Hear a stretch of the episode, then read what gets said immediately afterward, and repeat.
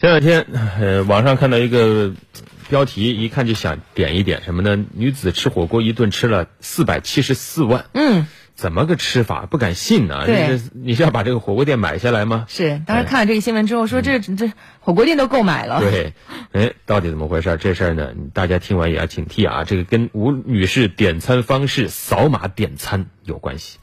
他那个店呢有一个就是粉丝群，然后不定期会有福利，然后你去店里吃呢，你把桌号拍下来发到群里，店长会给你送一道菜。然后我以前也没发过，看别人也都是这么发的。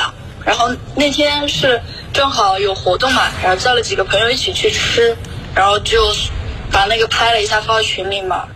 就是这样，把含有二维码的桌号拍下来发到群里之后，这菜就不停的送上来。一开始呢，吴女士他们并没有注意，后来觉得不对劲儿了啊，因为服务员送来了一大盘牛肉，但是她自己记得这个牛肉自己是没有点的，所以再仔细一查，发现此前就已经多上了两盘没点过的菜，并且已经被吃掉了。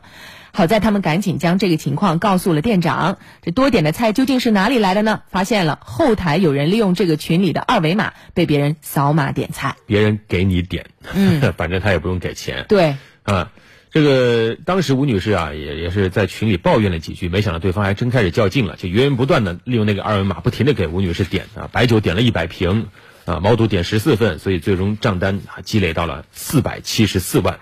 啊，这个钱用不用付呢？店家解释了啊，没有出单，所以双方也没有什么真正的大损失。但是这事儿还是给了我们一个提醒啊，就是二维码方便归方便，嗯但是隐患也是在的啊。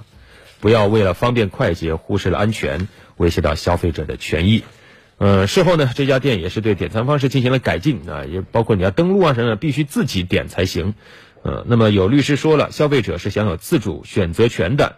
如果说以后大家遇到了某家店只能让你用二维码点单的话，那你也可以选择拒绝。对，所以这个衍生一个新的关注点，就是大家一定要警惕二维码的安全程度啊。你别说这种点菜的这种简单的二维码，嗯，就是你银行交易的现金交易的那种二维码啊。我刚刚看了一个报告，也是说那种级别也不够高，好像是中级吧，这对属于中级。